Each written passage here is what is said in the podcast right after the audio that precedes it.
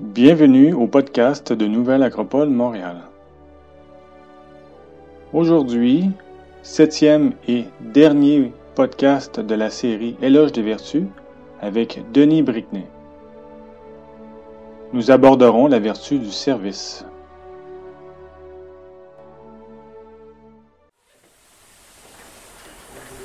Bon, eh bien, bonsoir. Bonsoir. On arrive à la dernière de notre série, celle qui est la plus haute, là, tout en haut de ce dessin, au sommet du triangle, service.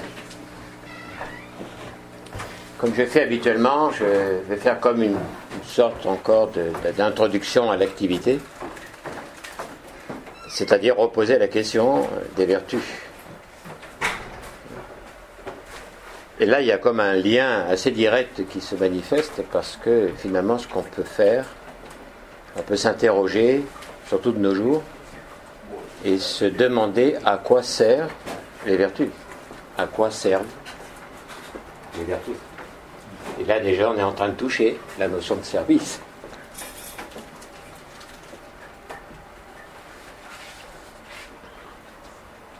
On s'est situé dès le départ en expliquant en essayant d'expliquer comment entendre la vertu, non pas pour dire qu'on a la définition de ce qu'est la vertu, que nous, nous serions en possession, en tant qu'école de philosophie à manière classique, de ce qu'est la vertu, mais en tout cas, voilà notre perspective, notre compréhension de la vertu, basée sur euh, l'étude comparative des philosophies, des spiritualités d'Orient et d'Occident, puisqu'un des traits communs de ces philosophies, c'est que toujours il y a la notion de la vertu qui apparaît. Il semble que ça soit axial dans euh, l'idée de l'humanité, l'idée de l'humanisme, l'idée de ce que de ce qu'est l'être humain. Donc on envisage la vertu comme euh, une essence, et plus particulièrement comme l'essence des choses. Quand je dis chose, c'est pas nécessairement une chose matérielle. J'emploie là le terme chose pour, pour désigner en fait tout ce qui existe, tout ce qui nous est accessible, naturellement accessible. Le, le présupposé au départ, je dire ça, c'est que chaque chose, chaque être a une essence. On a vu à un moment donné que la notion de l'essence se retrouve aussi dans une des colonnes. Là, je les ai marquées dans le dessin, les quatre colonnes que nous avons vues dans les activités précédentes, et particulièrement rattachées à l'identité, hein, ce que je viens de dire là, c'est-à-dire l'essence. L'essence d'une chose, c'est du point de vue d'une philosophie spirituelle, c'est en relation directe avec son identité. Oh, Comme ça, on peut dire que ce qui est essentiel, c'est l'identité de la chose. C'est essentiel pour elle, pour la chose, et c'est essentiel aussi pour tout ce qui l'entoure, dans les relations qu'elle peut entretenir, dans ce mouvement qui va dans un sens et dans l'autre. Si on connaît l'identité des choses, nous avons un pouvoir. Si on connaît l'essence des choses, on a un pouvoir. Et cela se, manifeste dans tous les, les champs de la connaissance, particulièrement la science par exemple. Hein, Quand il y a une quête scientifique, une recherche scientifique, on essaye de saisir l'être de la chose. Alors après, on va pouvoir l'exprimer sous forme d'équation. Mais une fois qu'on a saisi l'équation de l'événement qu'on est en train de chercher, on a un pouvoir dessus. On a un pouvoir qui se manifeste notamment au niveau de la technologie. Donc ça veut dire que la quête de l'identité, euh, ce n'est pas nécessairement spirituel. Ça peut être euh, très matériel. Grâce à l'identité que l'on peut mettre à jour des événements, bon, eh bien, c'est-à-dire la compréhension de comment ce que les choses fonctionnent. On peut après les utiliser. On peut donc s'en servir. Ah, servir, service, utilisation. Et que il y a des, liens déjà. on va se rendre compte que le service, il est euh, constant. J'y reviendrai sur cela. Il est euh, constant dans l'attitude humaine. Hein. On va se reposer des questions tout à l'heure par rapport à ça. Donc en fait, nous disions que la vertu, point de vue spirituel, c'est l'essence des choses, l'essence des êtres, l'identité des êtres. Et que qui connaît l'identité, qui se rapproche de l'être profond, authentique, d'un être ou d'une chose, a un pouvoir. Pour ça, les Égyptiens, par exemple, euh, de l'Égypte ancienne, euh, considéraient que la connaissance de l'identité est un pouvoir très grand qu'il faut cacher, qu'il faut réserver. Précisément parce qu'il offre une puissance, un pouvoir, un pouvoir d'exploitation. Avoir le pouvoir sur les êtres ou un pouvoir sur les choses, cela donne lieu à une possibilité d'exploitation ou de service. C'est-à-dire, cela va qualifier une relation à la chose et à l'être. Donc, il cachait l'identité. Pour ça qu'on a des statues qui représentent euh, l'Égyptien avec dans sa main un parchemin enroulé et fermé, qui est tenu dans sa main. C'est là où se trouve l'essence des choses. Et pour pouvoir parler quand même de l'essence des choses, parce que ça sert à quelque chose, l'essence des choses. Pour se diriger dans la vie, il est bon de comprendre et pas superficiellement. Il peut y avoir des compréhensions superficielles qui nous aident pour des choses qui sont simples, qui sont superficielles. Mais pour ce qui est profond, fondamental, pour nous, en tant qu'être, il faut rentrer à l'intérieur. Ça ne marche pas à la surface. La superficialité, ça a du bon pour ce qui est superficiel, mais dès qu'il s'agit de choses plus importantes, ça ne marche plus. Il faut creuser. Creuser pour faire quoi Creuser pour essayer de trouver ce qui est à l'intérieur, ce qui est profond, ce qui est essentiel, l'être de la chose.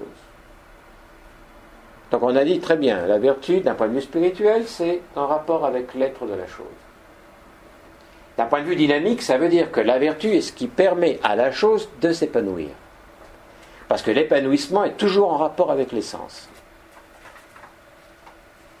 Hein de ce côté, de cette de cette façon, la, symbolique végétale est quand même très, utile, ou, même en regardant le, monde végétal.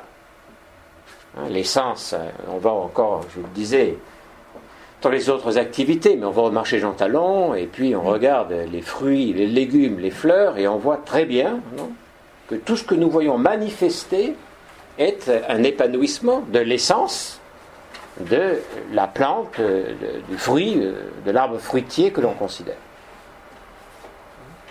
Donc une vertu, ça sert à l'épanouissement de l'être. Donc dès, lors, une vertu est très utile. Ça sert à quelque chose qui est très utile, philosophiquement, métaphysiquement, ontologiquement, c'est très utile puisque la vertu c'est la voie qui conduit, qui permet le développement jusqu'à l'épanouissement, c'est-à-dire jusqu'à la réalisation. C'est pas pour rien que dans les traditions bouddhistes, par exemple, l'on représente les Bouddhas, les Bodhisattvas et toutes les formes qu'ils peuvent prendre en position dite du lotus. En fait, euh, c'est une position dite du lotus sur le lotus. Il représente le parfum, c'est-à-dire l'essence. Parce que ce qui est aussi très intéressant, c'est que l'essence d'une chose semble avoir comme destinée de s'en libérer, de se libérer de la chose manifestée, comme si l'épanouissement permettait de libérer quelque chose d'essentiel, quelque chose de spirituel, un parfum. Ainsi, la fleur qui s'épanouit et qui représente parfaitement l'épanouissement libère un parfum. Où va-t-il? Et surtout, à quoi sert-il? C'est sûr que il sert à quelque chose. Nous, on peut en avoir une expérience qui est une expérience plus directe, avec une grande satisfaction, hein, des parfums. Bon, mais ça, c'est dans un, premier sens. Il faut s'imaginer un escalier. Un escalier comme cette pyramide, là, justement, qu'on a derrière nous. Pyramide de Chichen. Il faut s'imaginer un, un escalier à partir d'une base, que là, je n'ai pas dessiné, justement, c'est la base il y a vraiment trois éléments. A, la base, B, les colonnes, C, le toit, ce qui est au-dessus. Donc il faut s'imaginer un escalier à partir d'une base. Mettons que je fasse une base. Et un escalier qui monte. Voilà. Et qui redescend. Voilà. Une pyramide hein, en escalier. Un escalier qui monte, un escalier qui descend. Et cela rejoint bien l'allégorie, si on veut, pour ne pas dire symbole, de la vertu, dans ces deux acceptations, qui sont comme deux faces de la même chose. Il y a la vertu qui permet de monter, et il y a la vertu qui permet de descendre. Et à ce moment-là vient la grande utilité collective de la vertu. De la même manière qu'un bouquet de fleurs va dégager un parfum, et ce parfum qui se dégage est pour tous. Et donc il a un partage qui est un partage pour tous. L'escalier qui monte, c'est l'équivalent des colonnes. Ce sont les vertus morales ou les valeurs morales. À ce moment-là, c'est la même chose. C'est que les vertus morales sont les valeurs morales. Celles qui permettent de se dresser, celles qui permettent de s'élever, celles qui permettent de fournir à ce qui est fondamentalement essentiel, ce qui est intérieur, les moyens de s'exprimer. Le subtil, ne s'exprime pas dans le grossier, dans l'épée. Et l'épée, pas l'arme, l'épée, le lourd, de dense, d'opaque. C'est très difficile de voir la lumière dans quelque chose qui est opaque. C'est très difficile que la lumière passe au travers de ce qui est opaque mettons du plomb. Alors il y a des, protections de plomb qui permettent d'arrêter pas mal de rayonnements. Même les rayonnements qui ne sont pas visibles sont des protections, n'est-ce pas? Donc c'est quelque chose de très, très solide, très dense, très opaque, très opaque au rayonnement. En alchimie, le plomb est ce sur quoi qu'il faut travailler.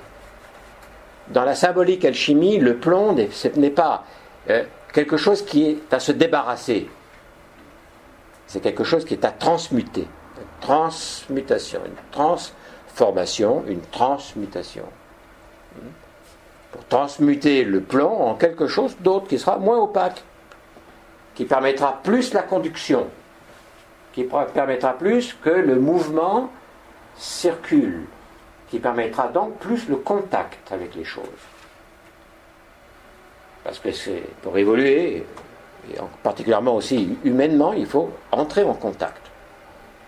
Entrer en contact avec nous-mêmes, entrer en contact avec les autres, entrer en contact avec la vie, entrer en contact avec les expériences, entrer en contact avec les messages. C'est-à-dire qu'à la base, il ne faut pas rester une chape de plomb. Dans une transmutation, le plomb doit devenir du cuivre.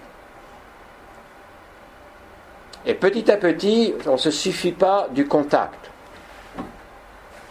il faut aussi qu'on puisse rayonner quelque chose. Il faudrait qu'on puisse être quelque part le symbole de quelque chose d'autre. Parce qu'on se rend compte assez facilement, enfin dans l'évolution de l'âge de chacun d'entre nous quand on est commencé tout petit, que euh, rayonner que soi-même, c'est très limitant. Il faut qu'on puisse rayonner quelque chose d'autre. Il faut que quelque part, il y ait une possibilité d'être un exemple pas un exemple exemplaire, mais un exemple de quelque chose qui nous dépasse. Autrement dit, être quelque chose qui puisse être source d'inspiration. Pour les autres, commençant déjà par nos enfants. Le simple fait d'être père ou d'être mère, disons, génétiquement parlant, n'est pas suffisant pour l'éducation. Il faut normalement que les enfants puissent voir au travers de leurs parents quelque chose de plus que ceux qui sont là, bon, ben, parce que c'est un accident. Il faut donc qu'ils puissent être symbole de quelque chose d'autre. Et quelque chose qui puisse être utile. Vous voyez, ce sont des notions qui sont intéressantes. Ça veut donc dire qu'il faut nécessairement qu'il y ait une relation de service. C'est-à-dire que l'individu, alors, est au service de quelque chose d'autre, parce que sinon, il ne peut pas le manifester. Il ne peut pas le manifester faut qu'ils soient au service de.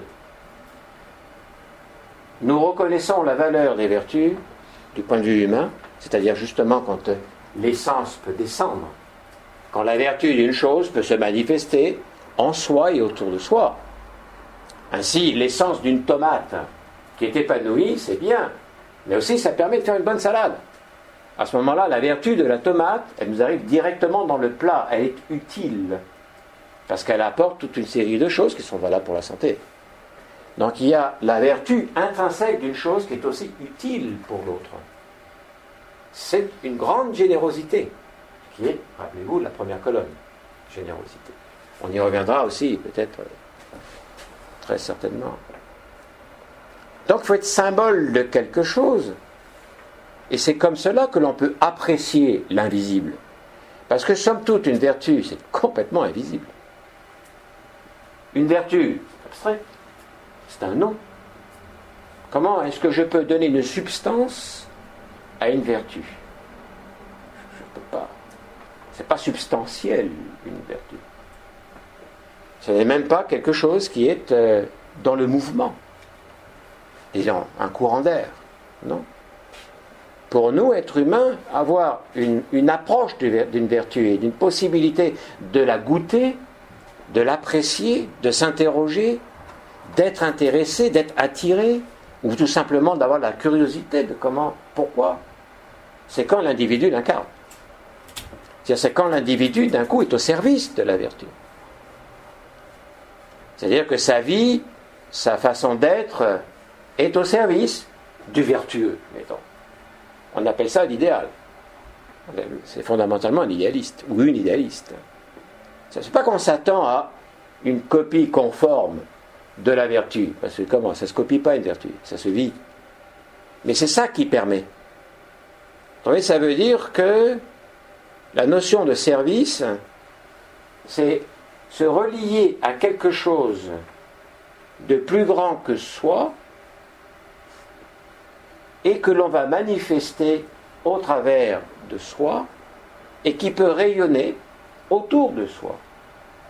Et donc offrir aux autres la possibilité, disons, de sentir, de percevoir que c'est bon, que c'est bien, que c'est utile. Voyez le point? Donc ça, ça rejoint directement ce que l'on voulait préciser au niveau de, la vertu. La première partie de l'escalier qui monte, ici, ce sont les valeurs morales qu'on a représentées d'une façon vraiment explicite avec des colonnes.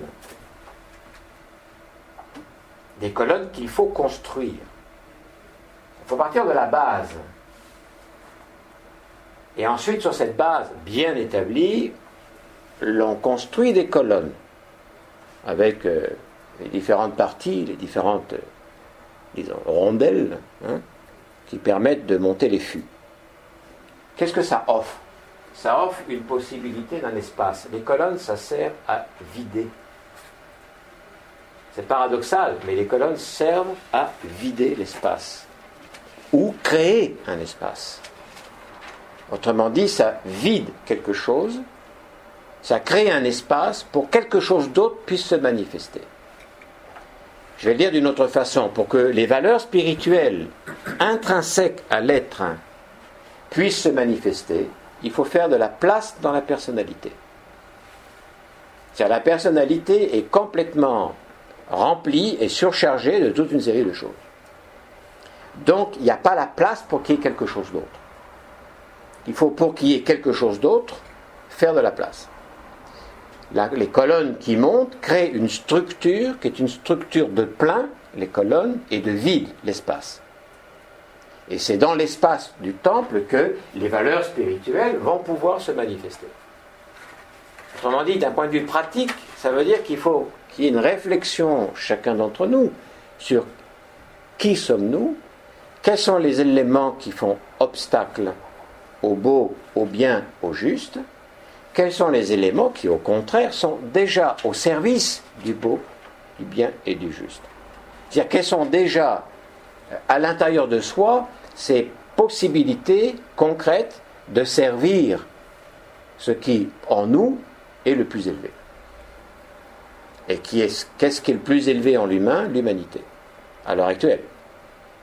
Le, le, degré, le degré le plus élevé de l'humain, c'est l'humanité. Mais avec un grand H. Et c'est quand même assez facile. Sinon, on n'aurait aucune réaction lorsqu'il y a des événements qui se passent autour de nous qui sont des, qualifiés de horribles, qu'on ne conçoit pas, que l'on rejette, qui nous apparaît être déshumanisant, barbare. Sinon, pourquoi? S'il n'y avait pas à l'intérieur de nous cette essence d'humanité avec un grand H, qui est une spiritualité, on n'aurait aucune réaction vis-à-vis des barbaries, même on serait les premiers à les faire. Parce que par la barbarie, on peut arriver plus facilement à obtenir des biens matériels, hein. ou le pouvoir sur les autres. Et la deuxième partie de l'escalier, celle qui descend, ce sont les vertus spirituelles, c'est-à-dire service, dévotion, investigation. Vous rappelez que la dernière fois, c'est ce qu'on disait dans la, dernière activité, c'est que ces vertus spirituelles sont euh, amorales. Elles ne sont pas immorales, elles sont amorales. Autrement dit, ce sont des pouvoirs des grands pouvoirs qui peuvent être inféodés à une personnalité qui est dominée par l'égoïsme, l'égocentrisme, les pulsions, les passions, et dont le côté animal est plus fort que tout. Peut très bien usurper ces pouvoirs, que l'on a tous, au service de l'égoïsme, de l'égocentrisme, de la volonté de puissance, etc., etc., etc. Pour ça que les valeurs morales qui sont les colonnes visent à chasser tout ce qui fait obstacle à l'utilisation saine des puissances spirituelles.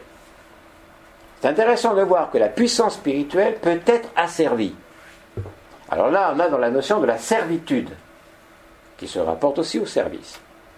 Parce que étymologiquement, il y a un lien entre service et servitude.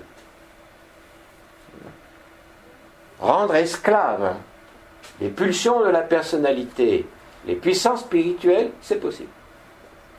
On en a parlé la semaine dernière. Il y a des dévotions qui sont des dévotions hein, qui sont un côté mystique, mystique qui peut être très très bien canalisé envers non pas des archétypes humanistes, spirituels, mais des objets. Exemple, la dévotion à sa voiture pouvant amener jusqu'à des réactions de colère extrême pouvant conduire au meurtre de l'individu qui a fait une petite éraflure hein, sur le côté de la carrosserie. On a, des cas comme ça. C'est une dévotion qui est absolument extraordinaire, disons, et qui peut amener des comportements fous. Mais des dévotions pour plein d'autres choses. Il y a beaucoup d'attitudes dévotionnelles, mystiques, hein, envers les biens matériels. Donc c'est une usurpation de la dévotion. Parce que du point de vue spirituel, la dévotion, ce n'est pas la dévotion vis-à-vis de la matière. C'est la dévotion vis-à-vis de l'esprit. C'est la dévotion vis-à-vis de l'être. C'est la dévotion vis-à-vis de tout ce qui est lumineux en l'être humain. Tout ce qui permet de définir l'être humain en termes de lumière, en termes d'intelligence, en termes de volonté, en termes d'amour.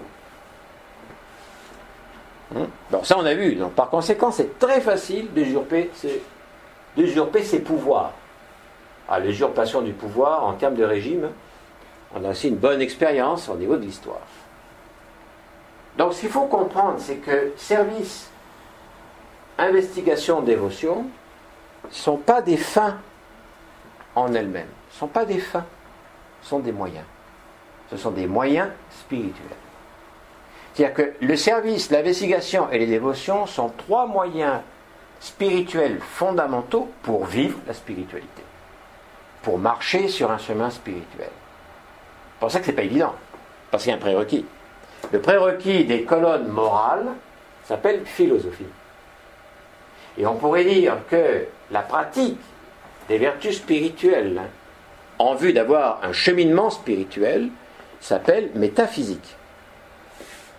Voilà, la philosophie, la métaphysique, qui est une philosophie fondamentalement morale. Ce n'est pas une philosophie ésotérique. C'est une philosophie morale. Et ce sont les valeurs morales qui sont là. Et attention, rappelez-vous que les quatre valeurs morales qui sont ici, ce sont celles qui forment le fronton. du temple. Hein? Comme c'était marqué euh, en, Grèce, connais-toi toi-même. Et tu connaîtras l'univers et les dieux. Mais c'était juste au fronton, public. Après, ben, ça sert à quoi? À quoi ça me sert de me connaître moi-même et de connaître l'univers et les dieux?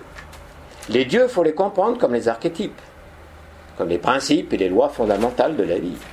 À quoi ça sert? Ça sert à redescendre. D'abord, il faut monter.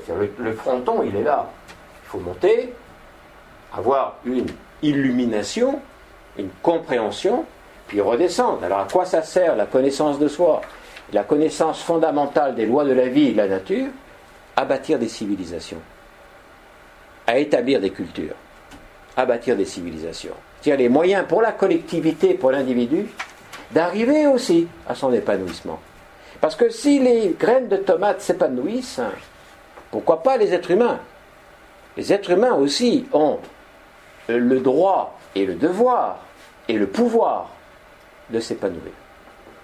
Mais pour ça, il ne faut pas se délimiter et se limiter à ce que nous sommes. Sinon, ça veut dire que je serai encore au service, mais au service de moi-même moi-même comme je suis. Donc si je suis comme je suis et que je me satisfais de l'être ainsi, bon, c'est sûr que la vie, je vais pouvoir avoir un moteur qui va être celui de la quête de la jouissance, et puis c'est fini. Il ne peut pas y avoir transformation, transmutation, changement, élévation. Il ne peut pas y avoir alchimie.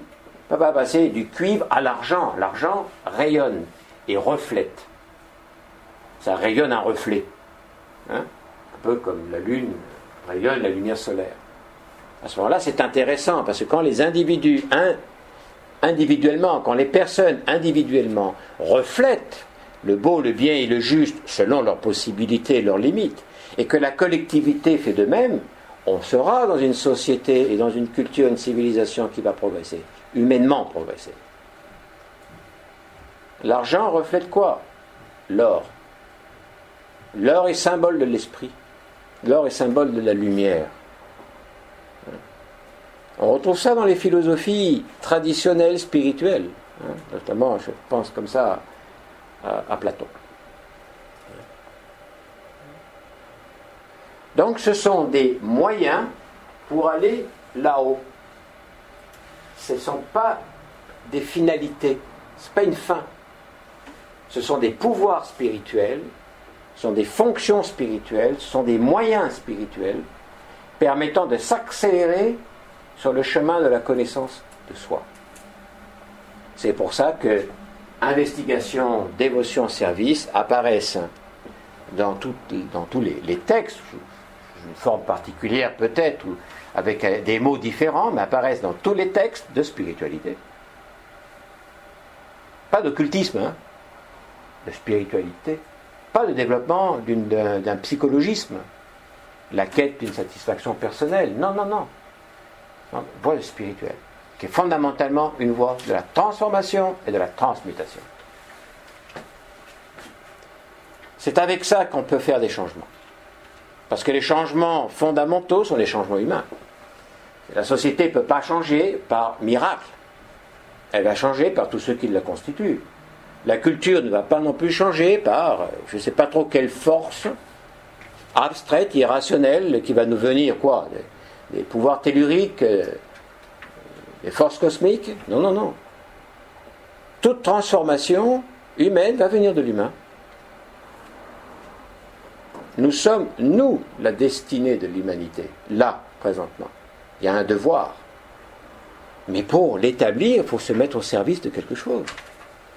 Donc on va voir si cela. Alors, juste avant de, passer à, une autre partie de cette intervention, on va repasser ce que je vous ai passé au tout début de cette activité, c'est-à-dire le temple des vertus. Alors vous allez voir qu'il n'y en a pas simplement que quatre. On va voir comment est-ce que service, investigation et dévotion va se mettre sur place et qu'est-ce que cela doit attendre? On dit, ça veut dire qu'avant de donner ça comme moyen, il va falloir donner la philosophie morale. Et on va se rendre compte que ça, c'est le fronton, mais qu'il bien d'autres choses. On va éteindre les lumières pour mieux le voir. Ça ne dure pas longtemps, il n'y a pas de musique, a rien. Mais c'est quelque chose que nous avons euh, réalisé de façon à le faire voir. Fondamentalement. Le temple des vertus.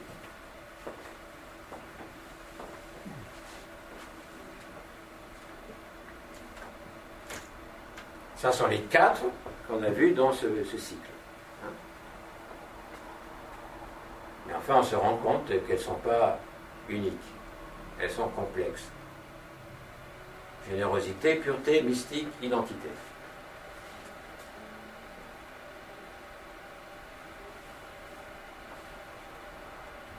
Et ces trois qui sont frontales, essentielles, forment cependant une colonne du temps à quatre étages, comme le pilier tchèque égyptien. Donc c'est à la fois étagé et en même temps c'est en colonne. On voit qu'elles sont complexes dans la mesure qu'elles ont d'autres vertus. Ce qui veut dire qu'en fait on peut approfondir tout ça dans une voie qui est une voie pratique, humainement parlant, au plan individuel et au plan collectif. une autre série,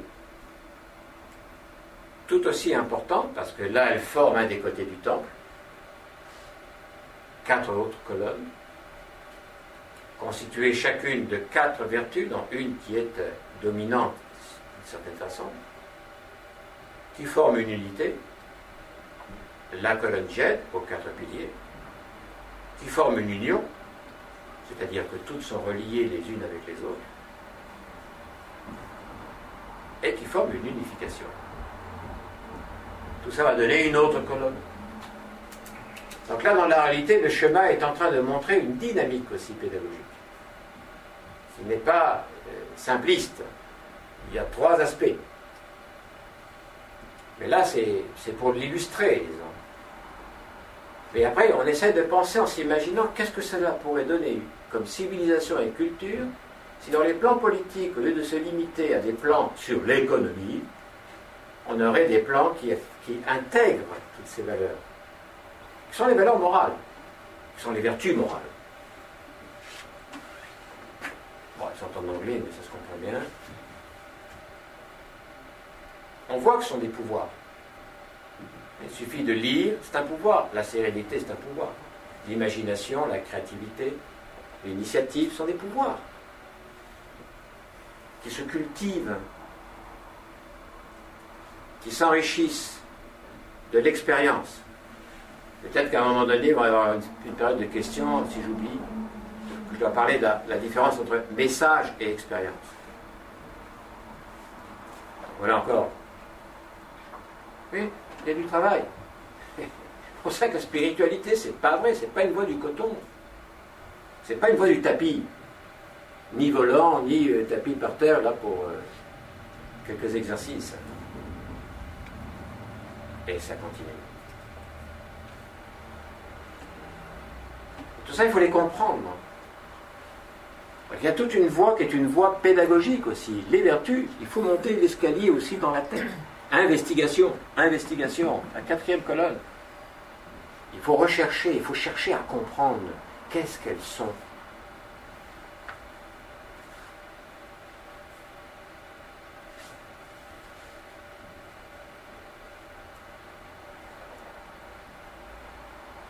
Vous voyez que les quatre étages sont reliés par les trois, les couleurs. Bleu, rouge, bleu. Les quatre sont reliés par le trois, et le trois est déjà comme un rayonnement de nature spirituelle.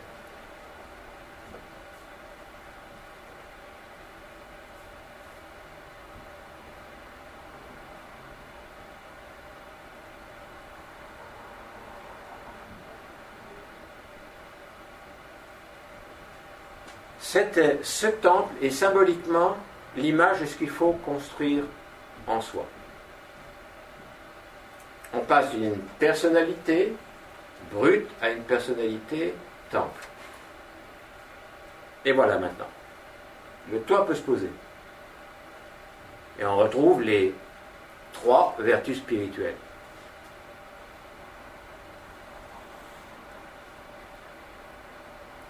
Investigation, dévotion, service. Vous pouvez remarquer que là, il y a une comment dit une, pas une inversion, mais une, une, service et dévotion prennent, euh, comment dit-on, je ne sais pas le terme. Inversion de l'essence. Le dessus. C'est inverse. C'est voilà, c'est une permutation entre service et dévotion. On pourra en parler aussi plus tard si vous voulez. Ça reprend là ou quoi là? Oui, oui, on dirait qu'il tourne en rond là même. ça va, ça va, c'est bien comme ça. Ça donne une bonne idée du travail qui est à faire. Mais c'est du bon travail. Bien. Donc maintenant, au niveau du, service à proprement parler, ah non, il y a aussi ça que je voulais vous dire. Les, les vertus nous sont définies dans des textes qui sont des textes spirituels, tant d'Orient que d'Occident, d'une façon assez euh, synthétique et précise, en disant les vertus sont des formes de perfection. Alors dans ce cas-là, il faut bien les situer en haut, les formes de perfection. Et même dans les grands noms que l'on a donnés, rappelez-vous par exemple pour la pureté, comme valeur morale et vertu morale, la pureté, on a bien vu que dans la réalité, c'est une forme de perfection à laquelle il ne faut pas que nous tombions, ou pour laquelle il ne faut pas qu'on tombe dans le piège de dire, ok, c'est ça qu'il nous faut ou c'est ça que j'ai. La voie est la purification. Vous vous rappelez de ça. Pour la pureté, la voie est la purification. Hein? Bien. Donc il faut faire la différence entre les formes de perfection et les formules de perfectionnement. La philosophie morale offre à tout individu, au-delà de toute distinction, des formules de perfectionnement. Ces formules de perfectionnement ont comme archétype des formes de perfection. Ainsi, la purification, comme formule de perfectionnement, a comme archétype la pureté.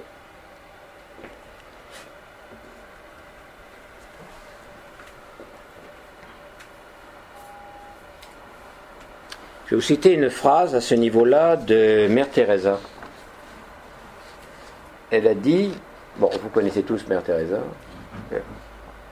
la perte d'une certaine pudeur, comme la perte de la pureté, sont les causes profondes de la décadence du monde. Direct, hein Alors évidemment, quand on lien, on relie pudeur et pureté, ça donne une formule de purification.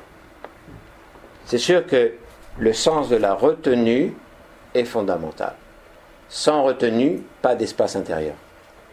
Parce que ce qui va privilégier, c'est l'instinct. L'instinct n'est pas une retenue. Et donc ça veut dire que c'est toujours euh, du tac au tac. Il n'y a pas un espace intérieur qui se crée, il n'y a pas un espace de temple qui se crée grâce aux valeurs morales pour pouvoir commencer à contrôler les pulsions, les instincts, et les réponses, surtout dans une société qui nous dit que vivons l'instinct. Normal, hein Si l'être humain se résume ou se réduit à l'animal doté de raison, c'est sûr que la force vitale, c'est l'instinct. Il faut y aller dans l'instinct. Hein Bien. Donc maintenant, je vais faire, on va se faire un petit, un petit jeu, on va s'amuser ensemble. Avec la notion que la notion de service. Je vais vous faire participer, je vais vous demander de réfléchir aux divers sens du mot service, tels que nous pouvons les trouver dans notre société. On va le faire par catégorie. je vais donner la catégorie, vous allez essayer de me donner un exemple. Dans le niveau de quelqu'un qui sert une personne ou une collectivité, hein, quelqu'un qui sert une personne ou une collectivité. Un exemple. Je vous le dis, pour, je vais vous le donner pour qu'on puisse euh, voir un peu le sens de ce que je cherche à faire. Il prend son service à telle heure. Hein? Donc on est en train d'utiliser le mot service dans un cas particulier. Hein, c'est-à-dire quelqu'un qui sert une personne ou une collectivité. À quelle heure prend-il son service? Bon. Ensuite, d'un point de vue de la civilité, le fait d'être à la disposition de quelqu'un. Au service de. Voilà, Rendre service aussi. voilà, à votre service. Hein On fait quelque chose et la personne dit merci, à votre service. Service. On est en train de l'utiliser là, où je suis à votre service, ou encore tout à votre service. Bien, c'est une autre catégorie, la civilité. Maintenant, quelque chose qui se rapporte à la table, à l'art de la table.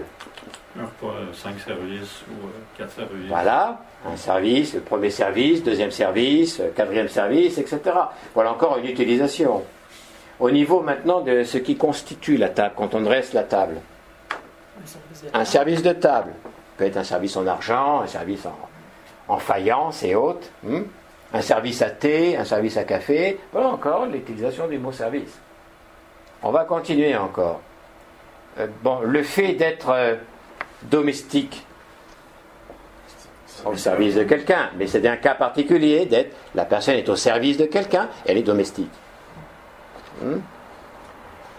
Ensuite, euh, par rapport à, des fonctions de ceux qui servent l'État ou l'armée ou l'administration, Le service militaire. oui, le service militaire, produire ces états de service, combien d'années de service, service armé.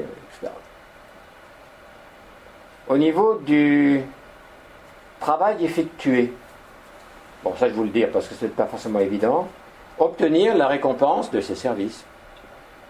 Le travail est effectué, on va maintenant obtenir la récompense de ces services. Encore une fois, le mot service. Ou de bons et loyaux services.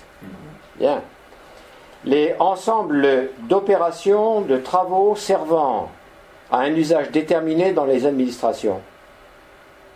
Service de la poste. Service des ressources humaines, service de la poste. euh, Service public. Service Il y en a services du service. Il y en a beaucoup du service. C'est pour ça, quand je disais tout à l'heure que ça nous colle à la peau, que c'est central, hein, c'est axial. Hein. Chef de service. Voilà. Il y en a pas mal. hein.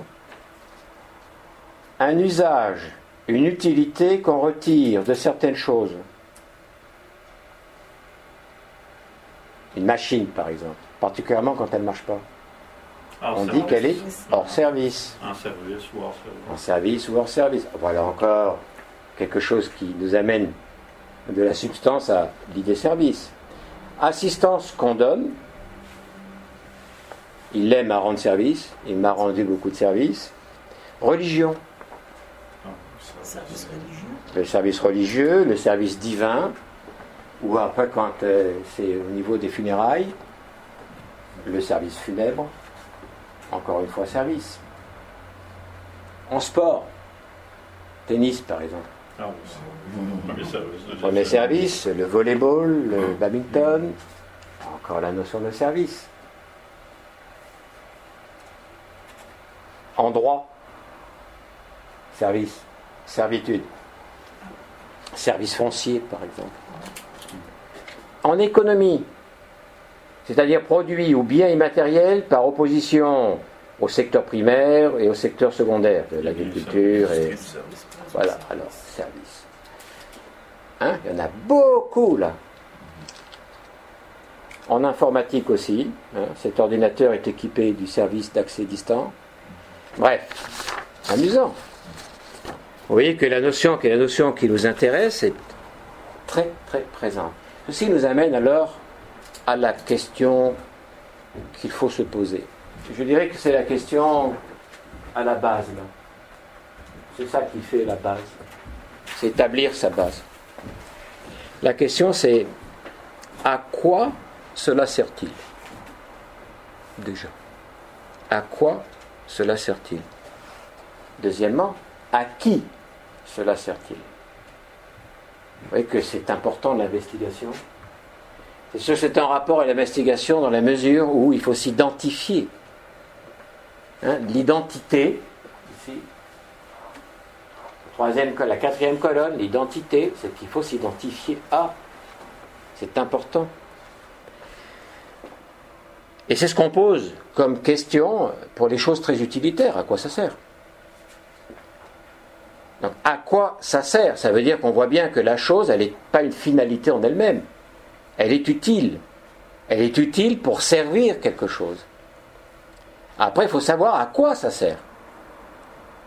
Hein? Tout ça, c'est en rapport avec le service. Autour de nous, dans notre propre euh, vie, on a plein d'objets, on a plein de choses, on a des habitudes, on a des façons de faire. On, se répète dans cela. C'est devenu comme une norme. Il faut s'arrêter et se poser la question, à quoi ça sert? À quoi ça sert ce que je fais? Non pas pour répondre ou penser qu'on va répondre d'une façon négative. Ce qu'il faut, c'est une lucidité. Parce que nous devons prioritairement faire le ménage intérieur dans notre tête. C'est-à-dire qu'il faut que l'on accepte à l'intérieur de nous uniquement les choses que l'on veut accepter. J'ai ça dans ma tête, je sais pourquoi je l'ai dans la tête, je sais à quoi ça sert et je l'accueille. Mais ça me vient d'où cette idée? D'où me vient cette idée que de faire telle et telle chose, d'avoir tel et tel comportement, cela sert au bonheur, par exemple? Il faut que je remette en question ce qui m'habite mentalement. C'est-à-dire, je dois me remettre en question idéologiquement. Parce que nous sommes aussi dans une époque dans laquelle on n'apprend pas à penser. Penser est un effort. On a assimilé et fait la confusion entre la pensée et l'opinion. L'opinion est confortable. La pensée est discipulaire. La pensée est une épreuve. La pensée est un effort. De faire la confusion entre l'opinion et la pensée, ça amène à une série d'acceptations d'idées, mais qui ne sont pas à nous, parce qu'on ne les a jamais pensées. On a été, disons, soumis à l'opinion, la force de l'opinion. Donné que beaucoup pensent ça, pensent, disent cela, adhèrent cela, c'est bon. Parce que le critère du vrai, nous dit le sophisme, c'est la quantité. C'est évident que si beaucoup pensent que c'est bon, c'est forcément bon. Alors c'est la valeur qui est la valeur de la masse, du poids, de la force. Là où penser va permettre de distinguer et d'accepter des idées par intelligence. Et pas par quantité, mais par qualité, par intériorité. Donc il faut qu'on fasse le ménage. Socrate l'a enseigné déjà, pour prendre cet exemple-là. Il a dit qu'il faut arracher les mauvaises herbes. Ah, peut-être que l'herbe que tu arraches de ta tête et que tu mets sur le côté, c'est pas forcément pour la brûler là. C'est pour la regarder, c'est pour l'étudier, c'est pour en faire l'investigation.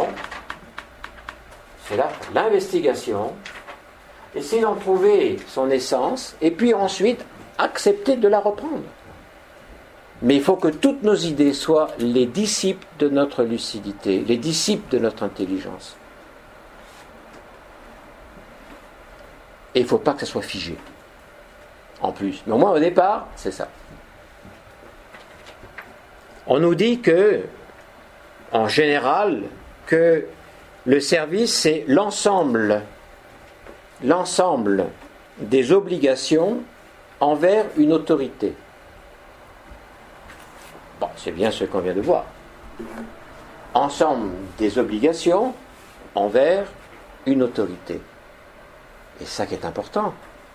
Parce que nous sommes tous au service d'eux.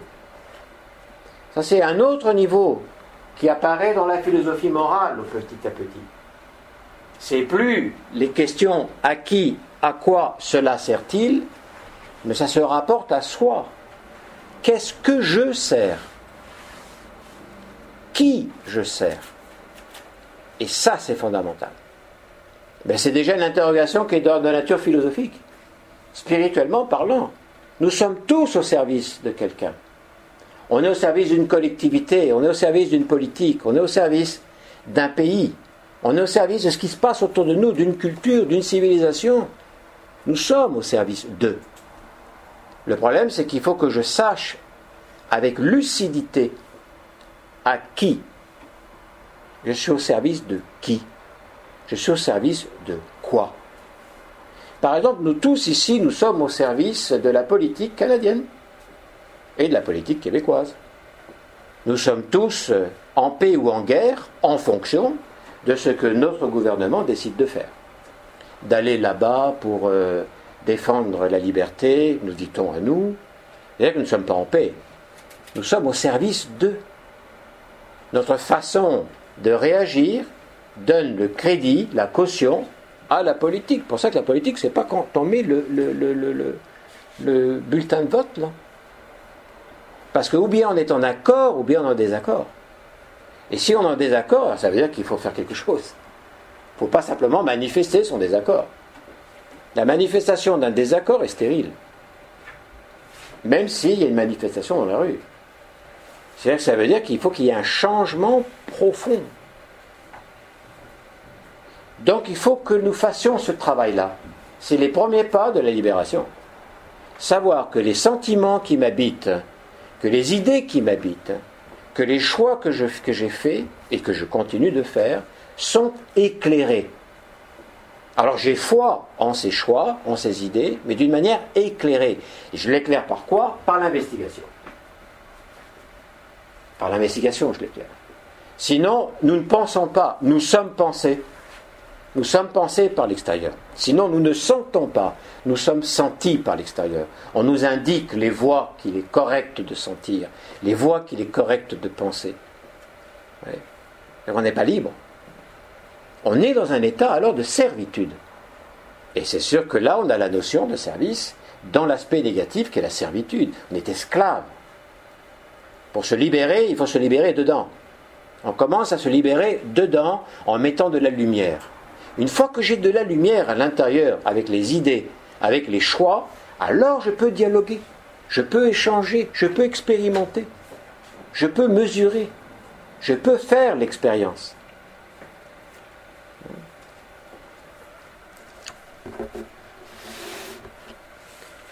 On va prendre un exemple. Je vais vous le, faire, vous le demander aussi parce que c'est une phrase d'eux même. Après, Peut-être je commencerai avec un rêve.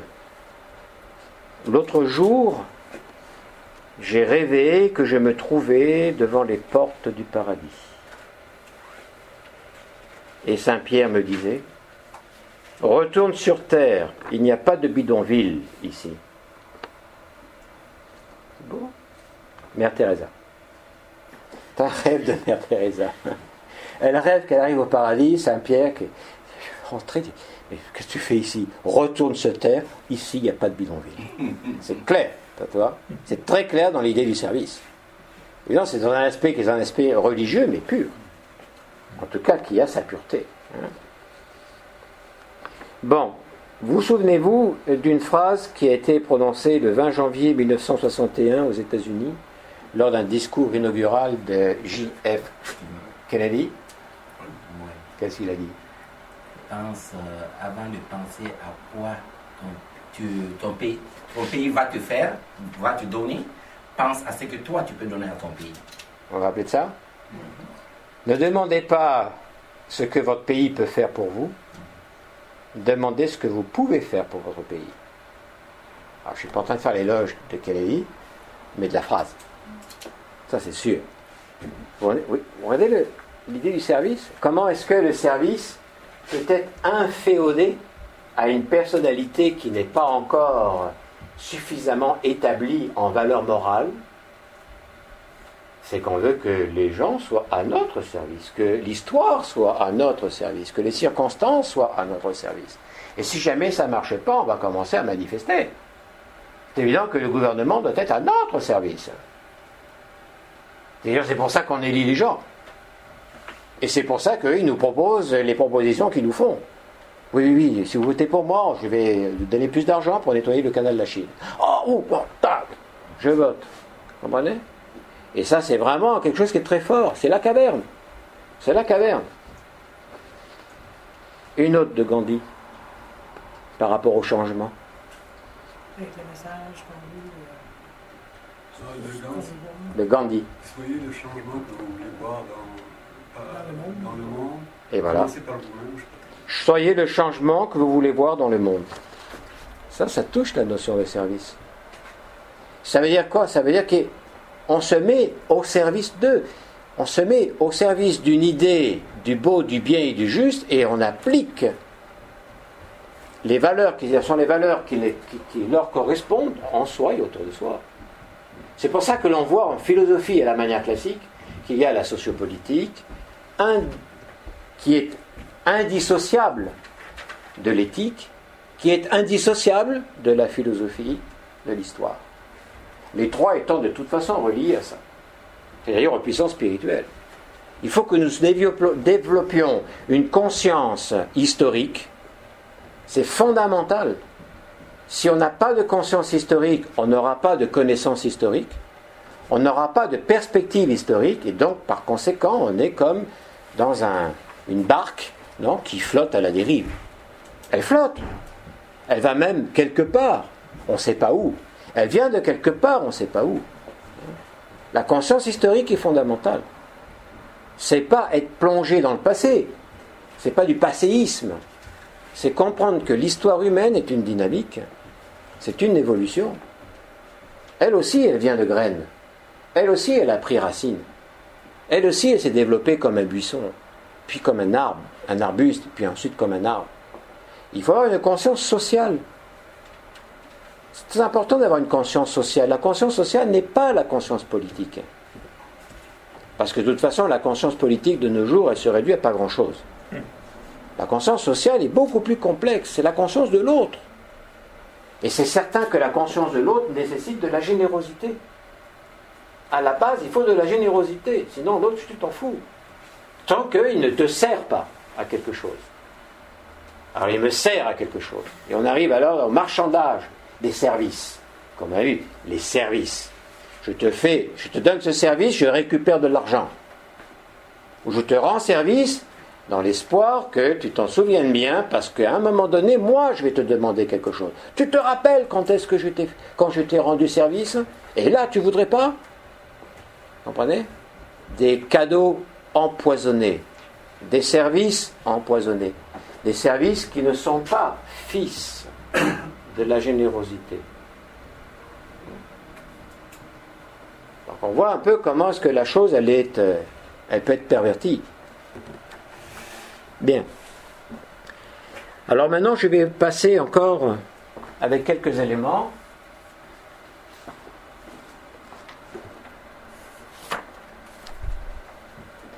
Pour vous donner encore une fois l'exemple de comment ça fonctionne. Hein. Il faut pour que les trois puissances fonctionnelles spirituelles puissent remplir correctement leur rôle, c'est-à-dire nous amener à plus d'être, à plus d'être humain, à plus d'esprit, à plus de toutes ces valeurs auxquelles on aspire tous, la concorde, la fraternité, le respect, la compréhension, l'entraide, etc. Finalement, toutes ces valeurs dont on est tous d'accord qu'elles sont fondamentales pour une société en paix, pour une société riche, pour une société qui soit une société fondamentalement humaine. Il faut que, pour qu'elles puissent remplir leur rôle, il y a un prérequis qui sont les valeurs morales. Pas simplement à la base, mais il faut qu'on se les construise. Générosité, pureté, mystique, identité. On les a rencontrés dans les activités euh, précédentes. Donc ça, ça veut dire que le service, si le temple existe et si le toit peut se mettre dessus, le service va donc être rattaché à la générosité, à la pureté, à la mystique, à l'identité. Et c'est valable pour les deux autres. C'est pour ça qu'on disait c'est 3 que multiplie 4 égale 12. Hein, c'est comme un cercle, une unité à 12 composants. Pour ça, vous vous rappelez le temple avec euh, tout ce qu'il y a comme... euh, tu peux éteindre la lumière Mais pas la lumière d'ici, la lumière du projecteur. Avec le remote control. Hein? Donc on peut se poser la question, est-ce qu'il est possible d'avoir ce service tel qu'on le comprend, tel qu'il a pu être aussi illustré par Gandhi avec la phrase qu'on vient de lire, ou par euh, Kennedy, mettons, avec la phrase qu'il a donnée, ou Mère Teresa, par exemple, et on aurait pu donner certainement bien d'autres exemples, est-ce qu'il peut y avoir service sans générosité? Bien sûr que non. Il ne peut pas y avoir service sans générosité. Ou alors quand il y a du service, c'est-à-dire que c'est un service intéressé par soi, pour soi. Il y a des détournements des forces sociales comme jamais on n'a pu vivre. Il y a des détournements de la puissance énergétique sociale qui est le résultat de nous tous, qui est la, la, résultante de l'activité en communauté. Il n'y a pas de crime social. Il y a des crimes partout, mais il n'y a pas un crime social, qui est l'usurpation de la puissance de la collectivité au service d'un individu ou d'un petit groupe. Alors il y a beaucoup de gens qui travaillent comme des fous, et il n'y en a que quelques-uns qui sont les nantis. Comment le sont-ils Ils le sont par ce vampirisme des, énergies qui sont produites par la société. La société humaine, nous, le travail, le service. Le service qu'on fournit à la collectivité. Nous, comme les services publics. Imaginez un instant qu'il n'y ait plus d'eau. On tourne le robinet, il n'y a plus d'eau. On tire la chasse d'eau, c'était la dernière fois. Parce qu'il n'y a plus d'eau. Hein? Il n'y a plus d'électricité. On ramasse plus les poubelles. Comme ça s'est passé avec des grèves. Hein. Les dernières en à Toronto, il n'y a pas si longtemps que ça. Je ne sais pas si vous y étiez, vous. Nous, on a eu l'occasion d'y être, mais oh, les poubelles humaines qui restent à la chaleur pendant quelques jours, et plus que ça, une semaine, dix jours, ça devient. Donc, euh, merci au service public. Mais la beauté du service public, elle est en, elle-même. Par contre, après, dans l'application du service, ouf, là, il y a des choses qui sont à revoir. Je suis pas au service pour l'humain, je suis au service parce que c'est l'argent, c'est salaire, c'est une obligation. C'est une obligation désagréable. Ah ouais, alors donc on part à pense l'obligation désagréable. Le service, le service, l'identité, c'est le travail. Le travail est un service. Maintenant, non, le travail n'est plus un service, véritablement. Quand le travail est un service, on trouve le sens de la vocation. Sinon, bien souvent, le travail, c'est pour l'idée, l'image de soi, le salaire, les avantages, etc., etc. Donc c'est encore une fois un détournement. Dans la tradition de certains pays fondés en spiritualité, le médecin était payé quand il guérissait. Il n'était pas payé quand il guérissait pas. Savez, ça veut dire que c'est basé sur le mérite. Et bon, mais c'est très content, parce qu'un médecin qui a une vocation, c'est pour soigner.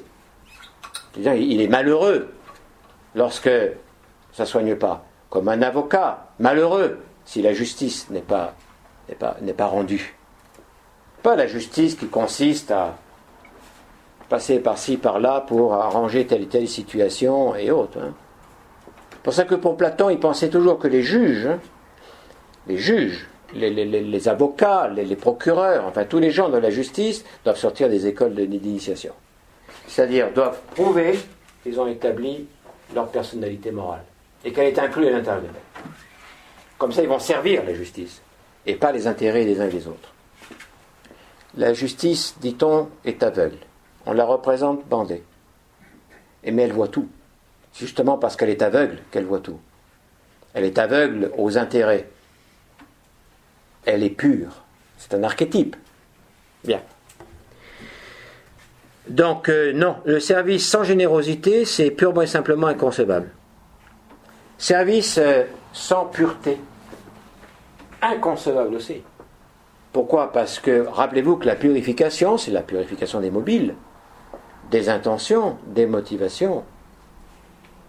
Ça, veut dire qu'avoir ou rendre service avec une motivation qui est perverse ou une motivation qui est intéressée, ça ne sera pas le service. Ça sera un échange de services, ça sera un investissement. Je m'attends, j'investis ceci pour avoir cela. Est-ce que cette notion de service en tant que puissance spirituelle est euh, Possible sans bonne volonté et efficacité? Non. Non, il faut la bonne volonté. La bonne volonté, comme on l'a vu, hein, c'est-à-dire le rapport qui est le rapport aux essences, à une certaine idée qui est une idée du beau, du bien et du juste, et qu'il faut rendre efficace. Il faut permettre de rendre efficace. Donc ça nous donne une mystique. Il ne peut pas y avoir de service sans mystique. Parce que l'altruisme, qui est intimement rattaché au service, c'est la considération de l'autre. C'est l'alter ego. L'autre ego. C'est sûr que c'est mystique, ça. D'autant plus qu'on a bien vu, hein, avec les autres colonnes qui marchent en même temps, que c'est pas je m'intéresse à l'autre parce qu'il peut m'être utile. Non, c'est pas parce qu'il m'est utile. Il y a un autre moteur. Et cet autre moteur, ça s'appelle l'esprit de service. Très intéressant. L'esprit de service, qui est une disposition intérieure. C'est une attitude intérieure.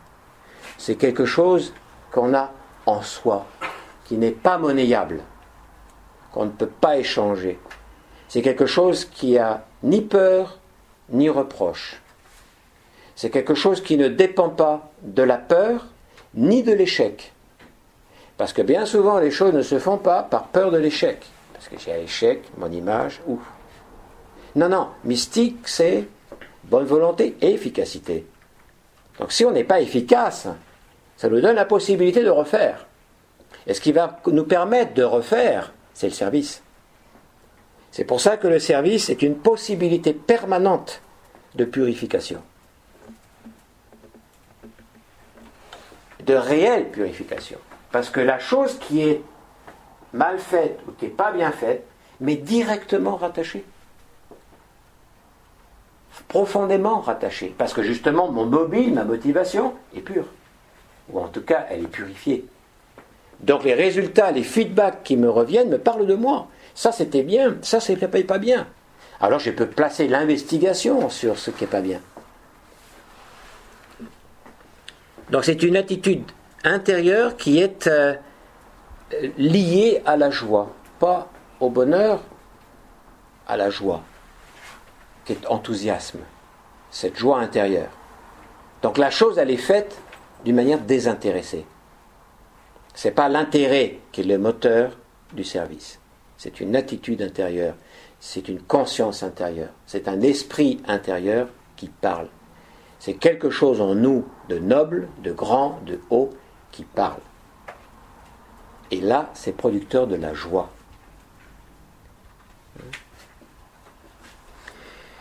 L'esprit avec lequel on fait les choses. Ce n'est pas une obligation pas dans le sens moderne. On est obligé, on se sent obligé par rapport au beau, au bien et au juste. On se sent obligé par rapport à la manière avec laquelle on va faire les choses. Parce que c'est la manière avec laquelle on va faire les choses qui nous révèle aux autres et à nous-mêmes. Parce qu'on aura les feedbacks. Si cette manière avec laquelle on fait les choses est désintéressée, on sera dans une relation très authentique par rapport à nous-mêmes. Et donc on va s'accélérer. Parce que là, le problème qu'on rencontre bien souvent, c'est quelle est ma responsabilité? Où est ma faute? Pour savoir où est ma faute, il ne faut pas que je sois dans un système où il y a tellement d'interdépendance, des conflits d'intérêts, comme on dit. Alors c'est très difficile dans les conflits d'intérêts de déterminer où est la faute. Et en plus de ça, pas la faute d'un tel ou des autres, mais la mienne. Où est-ce que j'ai fauté? Fauté? Où est-ce que je me suis trompé? C'est pour ça que s'il y a le service dans le sens qu'on est en train de dire, un service désintéressé, qui est une attitude intérieure, tout ce qui va me revenir me revient de droit, me revient réel. C'est moi.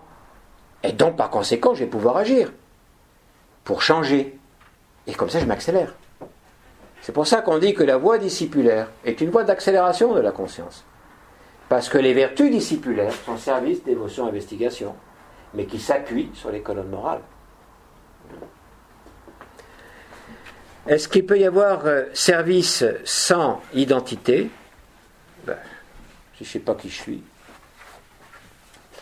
La base, c'est de savoir qui je suis. Et ce à quoi je m'identifie.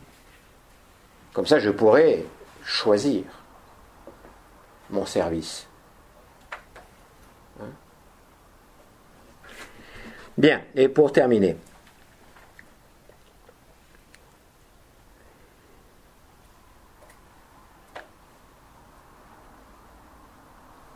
Le service, compris comme on va le présenter, c'est l'action droite. Et l'action droite, c'est l'action désintéressée.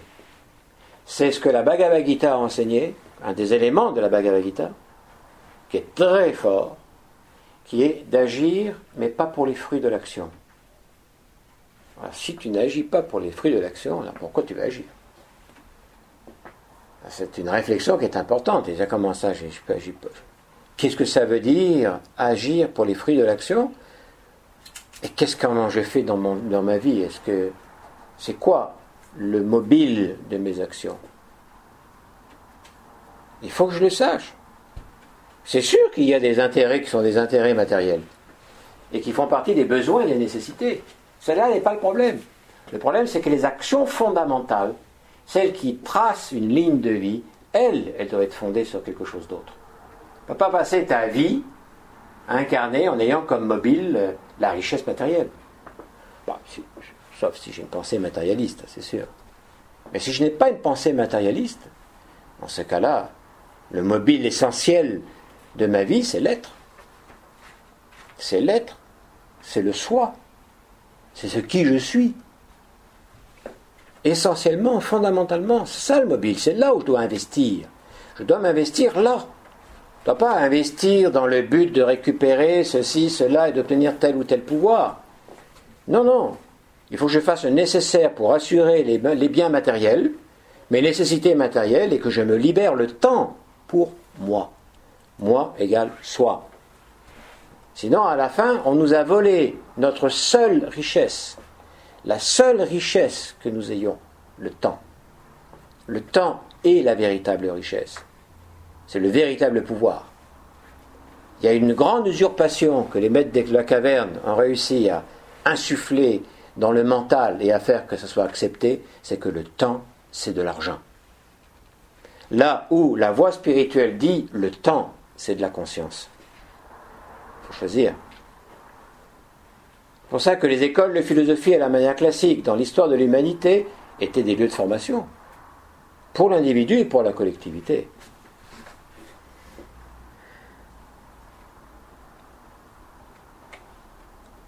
Autrement dit, c'est servir, mais pas pour la carotte. Pas pour la satisfaction personnelle. Pas pour le plaisir, mais pas non plus pour la douleur. Pas non plus pour l'insatisfaction, mais pour l'acte bien fait. Le Bouddha a répondu un jour à un de ses disciples qui se demandait Mais, maître, où est le nirvana? Alors l'autre, peut-être, devait boire sa tasse de thé, le gîte Bouddha, puis il a regardé le disciple, il a dit Partout. Comme réponse Partout. Donc déjà, toi, la terre promise, parce qu'il y a une terre promise, ça veut dire qu'il y en a qui ne le sont pas. D'autres terres ne sont pas promises. C'est pas un problème, quand même. Déjà, non? Donc, non. Euh, partout. Alors après, il demande bah, comment, comment est-ce qu'on fait pour, pour y rentrer? Il répond il suffit d'y rentrer. C'est-à-dire, c'est très simple comme doctrine, elle est, évidemment pratique. Le nirvana est partout, donc à n'importe quel moment, on peut le trouver, à n'importe quel instant, on peut le trouver et on peut rentrer. Facilement, il dit il, suffit d'y rentrer. Donc il y a beaucoup d'obscurité, il y a beaucoup d'épaisseur, il y a beaucoup de choses qu'il faut que l'on enlève pour récupérer une transparence. Si déjà on réussit à récupérer une transparence, qui est aussi un des buts des, valeurs morales, on va pouvoir recevoir un peu plus de lumière. Il faut qu'on soit transparent à la vérité. Il faut qu'on soit transparent au mystère. Il ne faut pas qu'on ait la prétention de connaître le mystère, de rationaliser le mystère. Mais il faut qu'on soit transparent au mystère, pour qu'il puisse, via la mystique, nous permettent de sentir, de voir des choses. Peut-être qu'avant la transparence, c'est la translucidité. On est translucide, un peu comme ces, ces, vitres qui sont là. Ça laisse passer la lumière. Alors la lumière n'est peut-être pas parfaite, mais c'est de la lumière. La purification, c'est ça. C'est apprendre progressivement à devenir transparent. transparent aussi à la vie, transparent à l'autre, mais d'une façon généreuse, d'une façon altruiste. Ne pas vouloir que la vie nous serve. Ce n'est pas simplement l'histoire de Kennedy. C'est à la vie elle-même. Ne pas attendre ou comprendre que la vie, elle est là pour nous. Tout ceci répond à une mentalité qui est une mentalité dont il faut se défaire. Parce qu'elle est contraire à l'épanouissement et à la croissance de l'humain. Pour ça, l'on dit que le service est une possibilité permanente de purification, comme j'ai expliqué tout à l'heure. Et comme il n'y a pas peur de l'échec et de encore tomber et encore d'échouer, c'est comme ça qu'on progresse. On progresse d'échec en échec. La seule chose, c'est que l'échec précédent doit être moindre, doit être plus fort que l'échec actuel. C'est comme Ulysse, non Et Pénélope. Il hein. faut tisser, enlever, retisser, petit à petit. Et oui, c'est, c'est encore une fois l'erreur dans cette ligne-là. Mais elle est moindre que précédemment. Donc il y a un gain. Il y a un gain de lumière. Il y a un gain de conscience. Il y a un gain de vérité. Et c'est ça qui compte. L'erreur est humaine, la renouvelée est diabolique. La renouvelée identique est diabolique. Pas la renouvelée.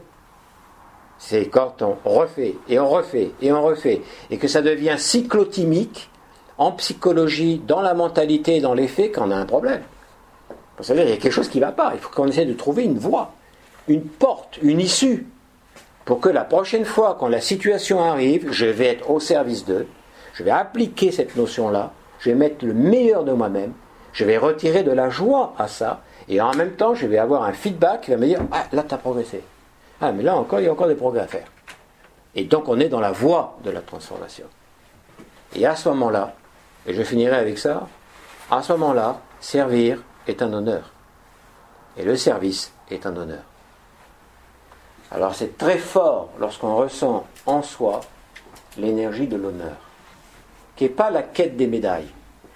Parce que là aussi, dans ce qu'on a vu tout à l'heure, dans l'action droite, il n'y a pas la, la volonté d'être reconnu. Il n'y a ni la peur, ni la peur de l'échec, ni être dominé par la peur, ni non plus d'être mu par la reconnaissance de l'autre la reconnaissance de la société, la reconnaissance du service rendu. Il n'y a pas de médaille, c'est pas grave. C'est pas grave, c'est pas la quête des médailles, ni la quête de la reconnaissance. Parce que ça encore, c'est quelque chose qui est biaisé. Alors on offre la médaille de la Légion d'honneur ici, la Légion d'honneur de là. On a tout un système qui a perdu beaucoup de sa, de sa réalité, de sa valeur. Non, c'est l'humilité. L'humilité n'est pas de se cacher sous les tables parce qu'on a peur.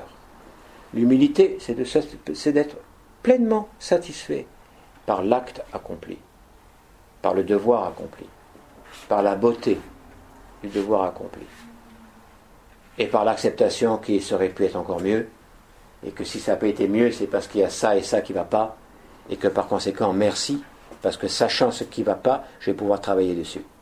Et je vais pouvoir travailler dessus dans la relation de investigation, dévotion, service. Parce qu'il faut avoir de la dévotion pour les messages. C'est là que je vous ai dit tout à l'heure, je parlerai de messages et expérience. Il faut de la dévotion pour les messages. Les messages fondamentaux, les messages essentiels, les messages spirituels, des messages qui quiconque les lit n'a aucun doute que c'est bon, que c'est bien, que c'est vrai, que c'est authentique. Parce que ça touche le cœur, ça nous fait raisonner. Le message ne change pas. Les messages fondamentaux, essentiels, ne changent pas, comme les lois de la nature. Mais les expériences, elles, oui. L'expérience, c'est ce qui me permet d'avancer en relation au message. Ce qu'on appelle l'idéal. Un message, par exemple, c'est l'amour universel, la fraternité universelle au-delà la race, sexe, credo, religion. C'est un message, pas une expérience. C'est un message, c'est un dogme. Tous les dogmes ne sont pas mauvais. La fraternité universelle, au-delà de toute distinction, est un dogme. Ça ne peut pas être vendu, acheté, transformé en fonction de la politique, du régime ou des intérêts d'une caste. La fraternité universelle est une étoile dans le ciel. Elle ne changera pas, elle est là. l'expérience à son égard doit changer, évoluer. Parce que le monde dont on rêve, il faut qu'on réussisse à le manifester. Bon, je vous propose qu'on fasse un peu une petite pause cette fois-ci pour aérer, puisqu'on a la période des questions après. Hein? Enfin, les questions depuis. On attendait de pouvoir poser éventuellement des questions. J'ai fait exprès parce que je me suis dit que de toute manière, ils vont tout oublier, dont les questions. Donc à la fin, il n'en restera que quelques-unes.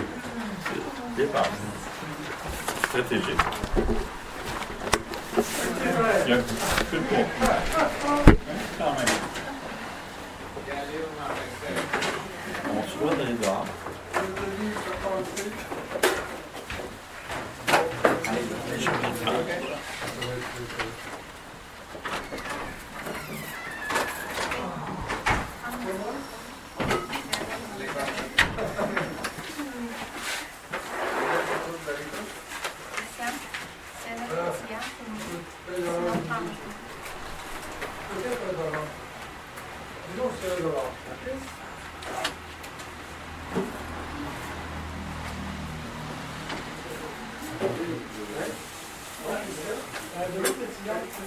petit peu de contenu. Quand même. On se voit dans les dehors. Christian, c'est la Christian,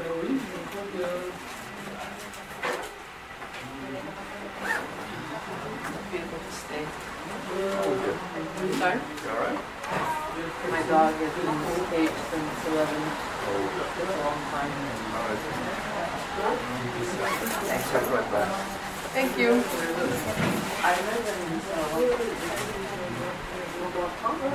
live in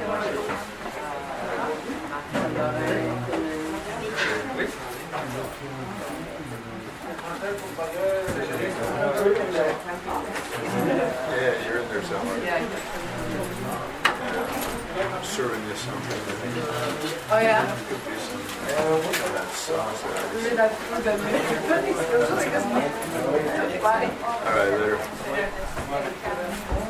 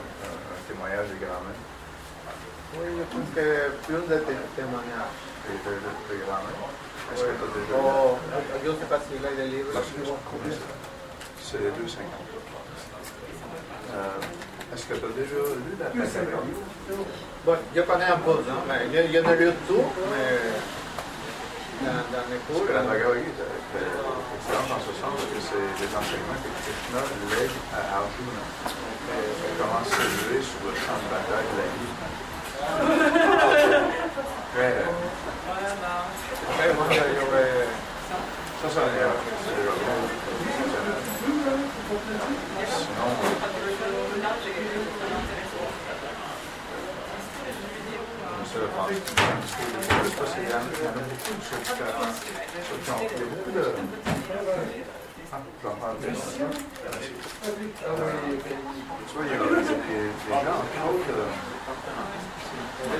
est-ce euh, français qui au moment de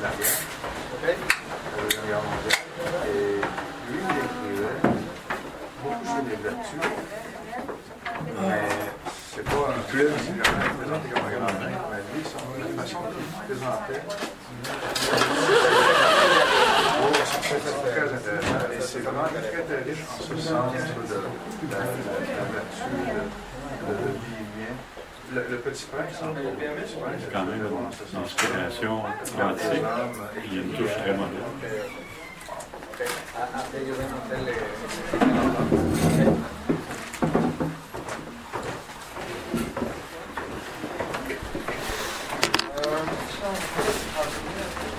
c'est pas forcément question, hein, ça peut être échange. Question. Échanges. Suis. Enfin, J'avais prévu que ça 45 minutes, hein, deux fois plus. La marge d'erreur, c'était quoi, 10 Ah oui, non, non, mais là, moi, je suis nul.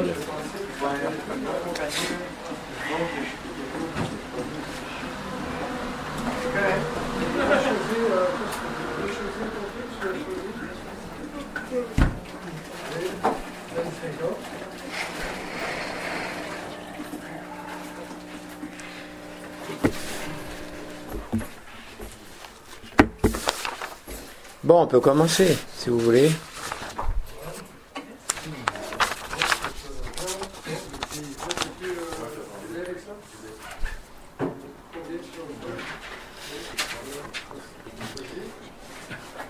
De toute façon, je conçois que c'est c'est beaucoup de matériel aussi en même temps. hein. Donc, euh, c'est pas, c'est pas évident. Du matériel ou du spirituel? Oui. c'est ça. Exactement. Il était question de clarifier, je ne sais plus, le message. Oui. et- Message et expérience. Voilà. Le, message, c'est, enfin, dans le sens euh, qu'on lui donne dans cette perspective, hein, ça correspond euh, au rayonnement de l'archétype. On parle de l'idée archétype, modèle premier, non Archétype, son rayonnement, c'est le message. Analogiquement, ça veut dire que le message, c'est le rayonnement du soleil. L'expérience, c'est tout ce qui se produit sur la Terre. Donc il y, a des, principes fondamentaux, et les principes fondamentaux forment un message. C'est un message, ça ne discute pas. C'est le message. Donc ça se re- ça s'accueille et ça s'étudie, ça s'analyse, ça se mastique, ça se vit en expérience. Il faut faire l'expérience des messages fondamentaux. Nous, dans notre cycle de cours euh, du premier cycle, les philosophies d'Orient et d'Occident, l'on voit sont des messages. On n'est pas en train de dire que ces messages sont doctrines, sont vérités à suivre aveuglément, sans poser de questions. Non. Non, au contraire. Il faut bien le situer comme un message. Et par contre, il faut le vivre comme une expérience. Le message dit qu'est-ce qu'il faut faire. Exemple, une recette de cuisine. La recette de cuisine faite par euh, tel grand chef euh, datant du, du 19e siècle, qui est reconnu partout comme étant excellent, c'est la recette. Si on change un petit peu, ah, c'est plus la recette, c'est une interprétation de la recette, mais c'est plus la recette. Ça fait pas force de message. C'est une expérience presque réussie, mais pas du tout, parce que finalement on a changé un détail. Donc vivre l'expérience de la recette du chef X, ça implique d'avoir une discipline totale et obéir. C'est une obligation.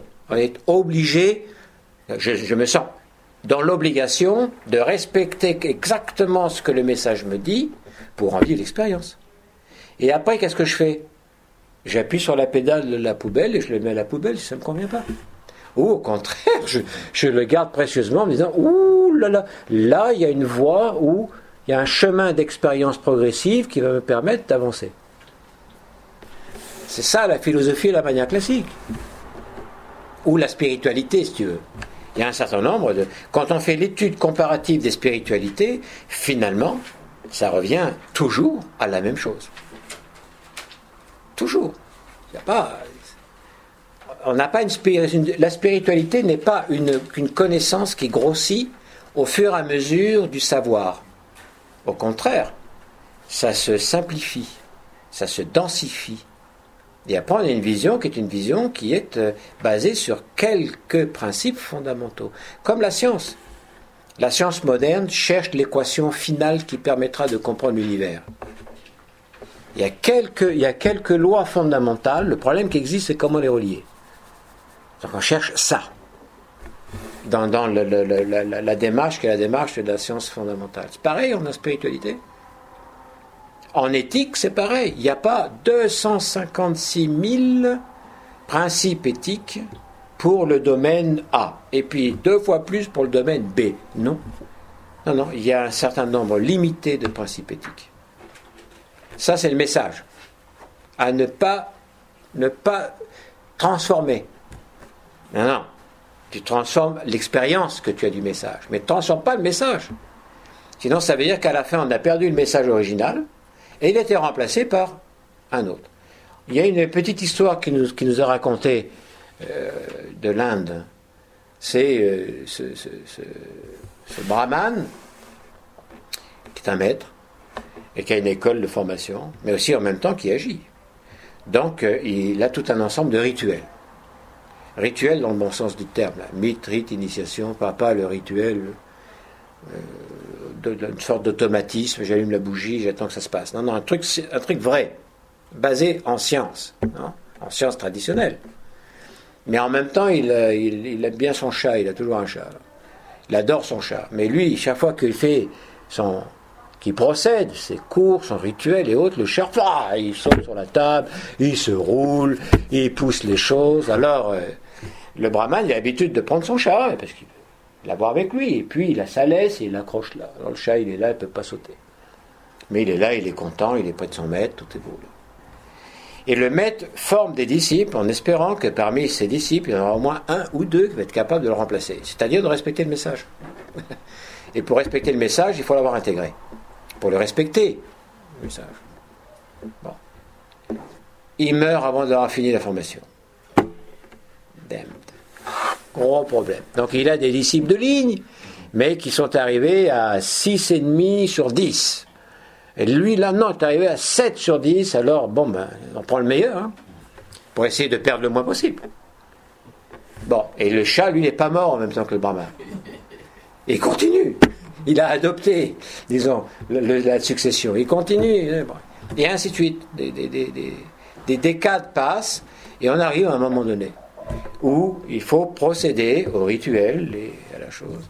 Et le brahman qui est là, ou qui a la fonction de brahman, il est là, il va commencer à faire, et d'un coup il pousse un grand cri, mais un cri d'horreur. Il alerte tout le monde, euh, arrêtez tout, c'est impossible que ça fonctionne, qu'on m'amène un chat. Parce que pour que ça fonctionne, il faut mettre un chat et l'accrocher ici. Ça, c'est devenu le message. C'est sûr que le message n'est plus le message. Donc il faut qu'il y ait, il y ait une, Il y a quelque chose qui doit se conserver. Ce sont les messages fondamentaux. Et il y a quelque chose qui, par contre, ne doit pas se conserver figé. Ce sont les expériences. Donc à ce moment-là, on est conservateur en esprit, mais libéraux en expérience. Et il n'y a pas à séparer. Ça, c'est important, le message. Parce que beaucoup de gens veulent vivre des expériences, mais sans les messages. C'est-à-dire qu'ils hissent, leur expérience comme un message. Ça s'appelle le totalitarisme. Ils totalitarisent, ils font une totalité d'une expérience qui est personnelle. L'expérience personnelle est bonne, mais il ne faut pas la, totalité, la rendre totale. là. Il faut la confronter à une norme. Et mieux vaut choisir les normes spirituelles que des normes idéologiques. Oui, ça va? C'est vraiment important. Ici, tout ce qui est euh, message, ce sont les données fondamentales de ces quatre vertus morales et de ces quatre vertus spirituelles. À comprendre. Ce n'est pas notre propriété. Si c'est une propriété de quelqu'un, c'est la propriété de l'humanité. Ce n'est pas la propriété d'un groupe, d'une association. Ce n'est pas la propriété de Nouvelle Acropole, ça. Ce qui est la propriété de Nouvelle Acropole, c'est des actions que l'on mène. C'est les expériences que l'on vit. C'est la démarche que l'on poursuit. Ça, c'est- notre. Mais la doctrine, spirituelle n'est pas nôtre, elle appartient à l'humanité. Simplement, il faut s'y relier d'une façon cohérente. Il faut s'y relier avec une philosophie morale. C'est ça qu'il faut travailler, surtout à l'époque contemporaine. On a parlé de ça, je crois, dans la dernière fois. L'Empire romain s'effondre. Il y a une décadence qui rentre et qui touche tous les, systèmes. Il y a de la corruption, comme, euh, disons, ce qu'on vit aujourd'hui. Hein. la corruption. La seule possibilité de s'en sortir, c'est une philosophie morale. Retrouver les bases morales. Là, on n'est pas en train de parler, on arrive maintenant à la colonne, on va mettre le chapiteau. On est en train de parler, on va mettre la première rondelle. Ou, bien asseoir la base pour que si on met une colonne à sept rondelles, il ne faut pas que ça s'effondre. Voilà. J'aimerais clarifier le concept de métaphysique. pense analogie, pense euh, euh, synonyme de spiritualité. Le spirituel. Le spirituel est métaphysique. Métaphysique, ça veut dire ce qui est au-delà du physique. Le physique ne se réduisant pas à la matière dense, mais au sensible, au monde sensible, le monde dans lequel on se trouve nous. C'est un monde physique. Même s'il y a euh, de la vitalité, s'il y a de l'affectivité et il y a de l'intellect. C'est physique. L'esprit est au-delà de ça. Où se trouve, où se trouve la loi de la pesanteur? Prenons par analogie dans les montagnes, dans les océans, dans les plaines, dans les forêts ou dans les déserts Où se trouve la gravité Dans la planète Terre Dans son environnement Terre-Lune Dans le système solaire Et pas ailleurs? Se trouve partout. Et par conséquent nulle part. Ça l'idée. Ça se trouve partout et nulle part. Nulle part dans le sens qu'on ne peut pas le réduire, quelque part. La métaphysique, on ne peut pas la réduire à une donnée matérielle, à une donnée existentielle, à une donnée phénoménologique, à un phénomène. On ne peut surtout pas la réduire, et il ne faut surtout pas le faire à une époque. Sinon, mettons, la métaphysique, c'était le 19e siècle. Et mais on est passé dans le 20e. Bon, la métaphysique est éculée. Elle est dépassée. Tu vois ça se rapporte à des notions qui sont beaucoup plus en rapport avec celles du mythe. Puisque le mythe est un enseignement, qui est un enseignement qui est valide, qui est utile, mais qui n'a ni période ni espace, qui n'a ni temps ni espace. Comme les valeurs fondamentales. La fraternité, ça appartient à quel siècle? La solidarité, à quel, pays? Quel est le pays qui détient la solidarité? Tu vois? Il y a certains pays qui détiennent, comme nous, de l'eau, beaucoup d'eau, et certaines ressources. Alors, tout est relatif. Hein il y a d'autres lieux dans lesquels il y a un manque dramatique d'eau.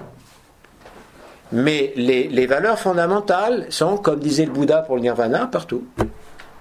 Il suffit de s'y relier et de se décider à faire tout ce qu'il faut pour les vivre et mieux les vivre, mieux les incarner en devenir quelque part des petits symboles. Et si on fait tout ça réciproquement, on va tous s'apprendre les uns les autres. Même pour une seule et unique valeur, on va tous s'apprendre les uns les autres. Il n'y en a pas un qui a la générosité totale. Il devient l'archétype incarné de la générosité. Non, non. Non, non. Il y a de multiples formes, de multiples nuances, des actions, quelque chose qui, qui nous montre que, qui nous inspire, qui nous encourage. C'est ça la fraternité aussi ou plutôt la convivialité, l'art et la science de vivre ensemble, sont des données qui sont des données très importantes. Est-ce que tu vois métaphysique Aujourd'hui, la métaphysique est rejetée, ça sert à rien, pas rentable.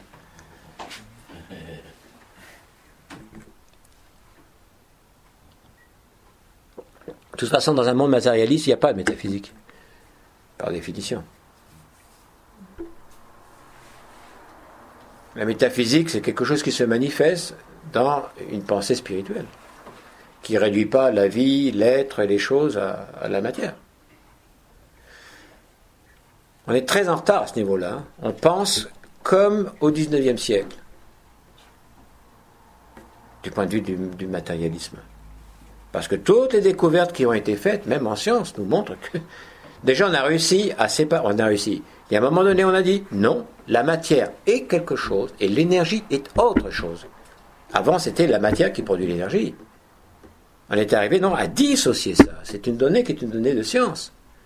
Donc au moins dans le septénaire, on a au moins deux éléments qui sont reconnus. Le plan physique, le plan énergétique. Après les cinq autres, il y a du boulot à faire. De, de conscience, d'éveil de la conscience. On, parle ben, de théorie, de connaissance, de comprendre les vertus. Euh, je m'intéresse aussi au comment on peut travailler les vertus. Comment on, est dans un monde matérialiste, puis je pense qu'on adopte une, une philosophie qui repose sur l'être plus que sur l'avoir. Mais comment on travaille la générosité, comment on travaille la pureté? Euh, Qu'est-ce que vous pouvez nous dire là-dessus, sur la façon de, de développer nos vertus, de les travailler finalement? Oui, d'abord, effectivement, en avoir une, sans, sans faire une représentation personnelle, mais qui relève plus de l'expérience. Ça, ça, ça veut dire que je peux euh, me relier à des, à des enseignements, c'est-à-dire à des messages, qui sont en rapport avec la vertu qui m'intéresse, mais ensuite, il faut que je m'en fasse une représentation personnelle. Pas pour remplacer le message, mais c'est pour que ça puisse rentrer là. La représentation que je peux m'en faire est un symbole. Ça veut donc dire qu'en même temps, il y a une donnée qui est une donnée mentale, plus un corps qui est celui de mes expériences vécues. On ne pourrait pas dire que quelqu'un n'a jamais eu de générosité. Dans son, dans son existence, dans, dans, l'expérience qu'il a vécue. Si la personne est père ou mère de famille, c'est sûr qu'il y a eu de la générosité. S'il y a des, des dans la relation familiale aussi. C'est-à-dire qu'on a quand même une expérience à ce niveau-là. Ce qu'il faut, c'est pouvoir déjà reconnaître en soi quelles ont été pour moi les expériences de générosité que j'ai déjà vécues.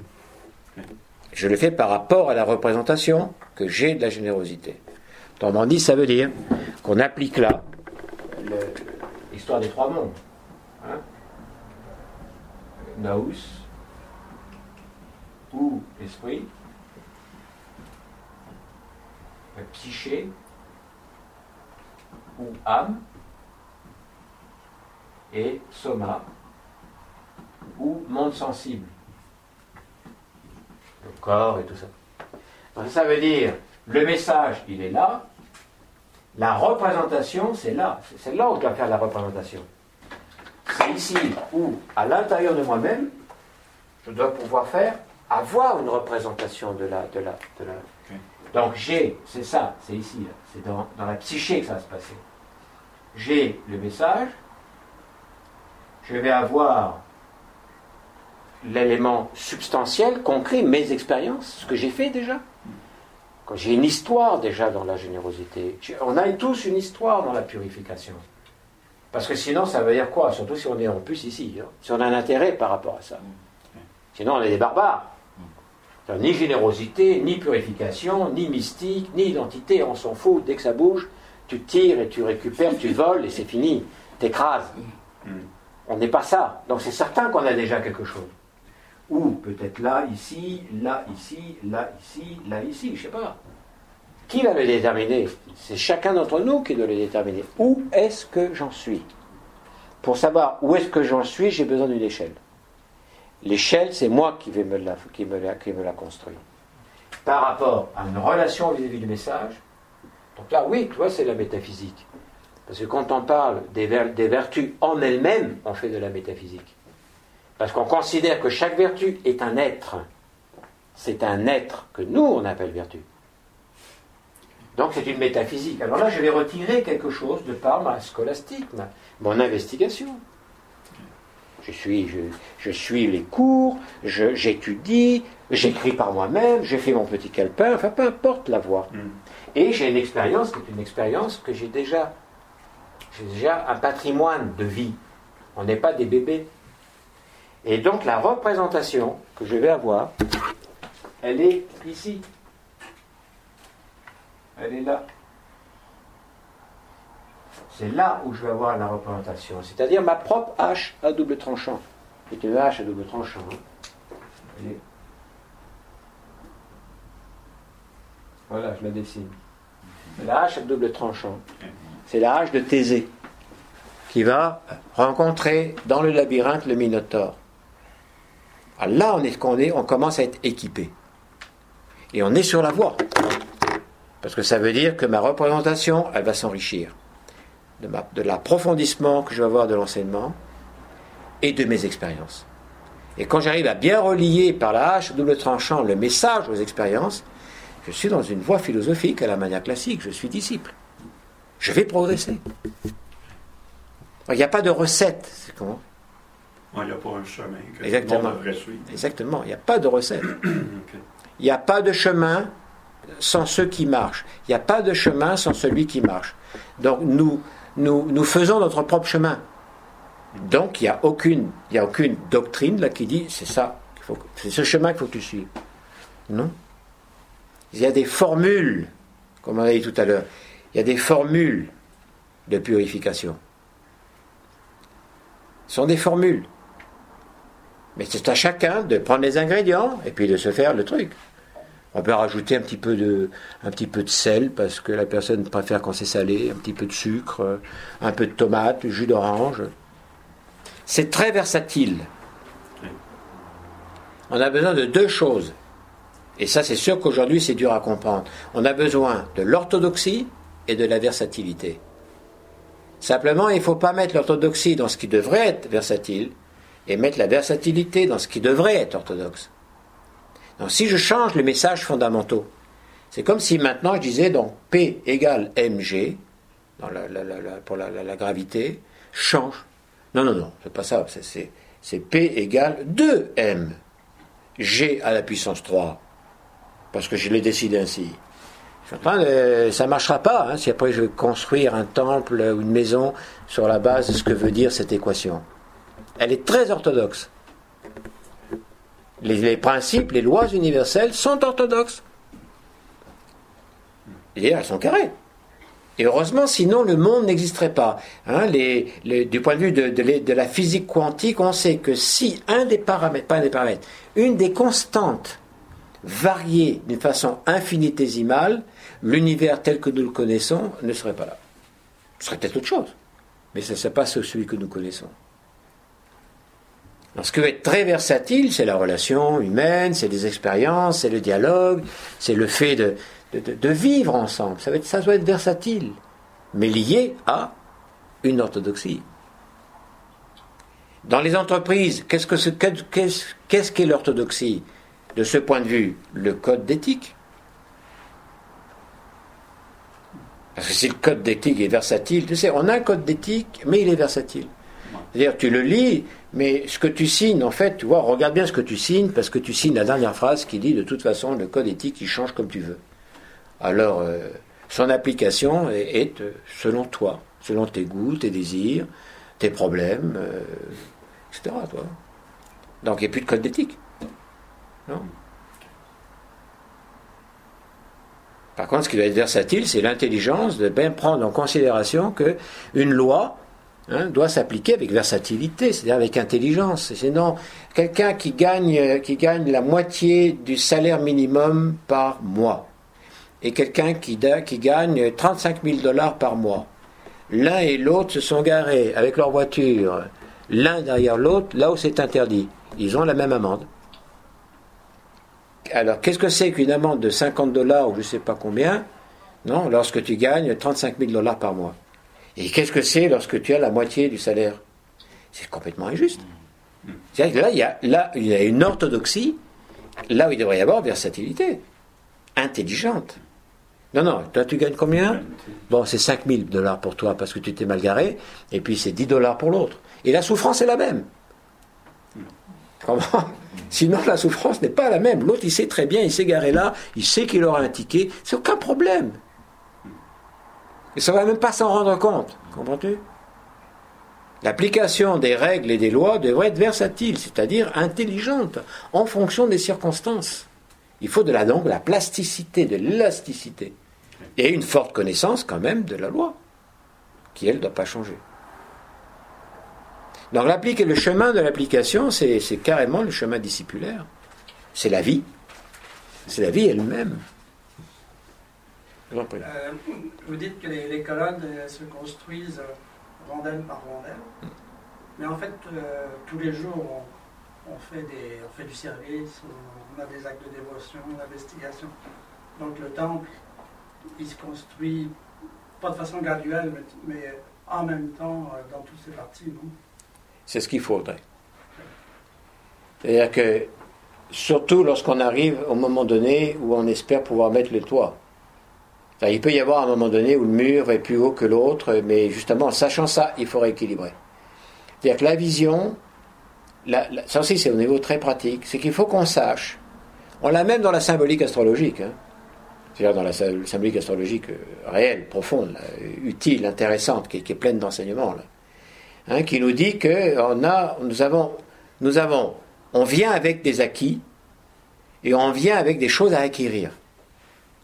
Donc les acquis sont nos forces. Les choses qui sont à acquérir sont nos faiblesses. Donc dès lors, ce qu'il faut, c'est ne pas se laisser aveugler par nos acquis et rentrer dans une voie de la spécialisation, qui est à dire le développement de nos acquis, parce qu'à ce moment-là, on va se couper du global. Ce qu'il faut faire, c'est se dire, bon, évidemment, agissons avec intelligence, mais mobilisons nos acquis pour s'orienter, se polariser vers ce qu'il nous faut acquérir. Et c'est donc la voie de l'effort. Parce que l'acquis, c'est facile, c'est confortable. Ce qui nous est acquérir n'est pas confortable. C'est une voie de l'effort. Mais c'est ce qu'il faut faire de façon à toujours essayer de se maintenir globalement dans une unité, une unification, une union. Le symbole magnifique que nous avons, il y en a beaucoup au travers des cultures et des civilisations, mais pour prendre par exemple l'Inde et le bouddhisme, sont les mandalas. On n'en a pas un qui est ici, mais un mandala, c'est un carré qui est euh, circonscrit par un cercle. Ensuite, ce cercle-là devient circonscrit ou encadré plutôt par un autre carré, qui lui-même devient circonscrit par un autre cercle, qui lui-même devient encadré par un autre carré. Et avec ça, il y a des rayonnements vis-à-vis du centre, et il y a toute une symbolique qui est peinte, dessinée, qui est extraordinaire. Ça, c'est un enseignement philosophique pratique. C'est-à-dire, il faut que tu vois où sont tes forces, très bien, mets-les au service de tout le monde. Mets-les au service de tout le monde, c'est-à-dire que là, tu vas pouvoir manifester la générosité, la concorde, enfin, le respect, etc. Tout ça, puisque c'est là où tu as ta force. Tu n'as rien à apprendre. Vas-y. Ne, force pas la spécialisation, parce qu'elle va te couper du tout. Et tu vas tout voir focaliser, et tu n'auras plus la vision globale. Par contre, appuie-toi sur ça pour également te servir toi-même dans les efforts qu'il faut pour acquérir la haute faible. Le monde contemporain ne nous permet pas cela, parce que tu veux t'imaginer un chef d'entreprise, ah, je vois que vous avez ici quelques faiblesses, je vous embauche parce que vous allez avoir l'opportunité de pouvoir travailler, c'est-à-dire que moi je vais perdre de l'argent, je vais perdre de l'efficacité, je vais perdre de la rentabilité, mais c'est ce qu'il faut faire parce que vous allez passer, vous passez deux tiers de votre vie dans l'entreprise, que ce soit la mienne ou une autre, donc vous n'aurez pas le temps de faire quoi autrement. Donc là, service de l'humain. Je vous embauche. Et l'autre, je ne l'ai pas pris parce qu'il avait que des qualités. Là. Il répondait à 100% au poste, vois-tu? Et je lui ai dit, écoutez, je suis vraiment désolé parce que chez nous, vous n'allez rien apprendre. Pour vous-même, là. Vous allez simplement me permettre d'avoir plus de rentabilité. Et c'est pas ce que je cherche. Nous sommes une entreprise humaniste. Et donc, il ne faut pas rêver. Hélas. Nous, on pense que c'est comme ça qu'il faut monter un monde nouveau, et meilleur. Donc, euh, oui. Pour ça que justement, l'idée, c'est pas la colonne monolithique. Parce qu'il y en a dans l'architecture des colonnes monolithiques. On a des temples qui ont été construits dans la roche, carrément. Hein. ils ont creusé dans la roche, ils font apparaître les colonnes, ils ont évidé. Très beau comme symbole. Hein. C'est qu'un truc qui était massif, qui était opaque, qui rendait aucune possibilité de vivre, de se déplacer et autres, a été creusé. Et dans la roche, on a creusé l'espace de vie, l'espace spirituel. C'est quand même magnifique. La roche a incarné les figures des dieux, les figures des bodhisattvas, les figures.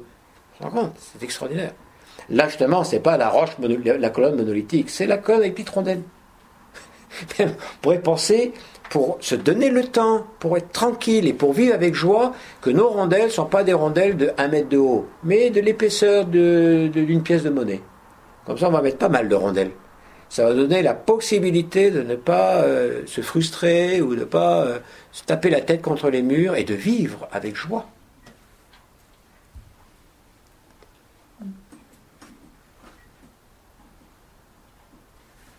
Bon, on arrête là. Hein. Il y aura une suite. En tout cas, je vous remercie vivement parce que vous avez été là euh, pendant longtemps.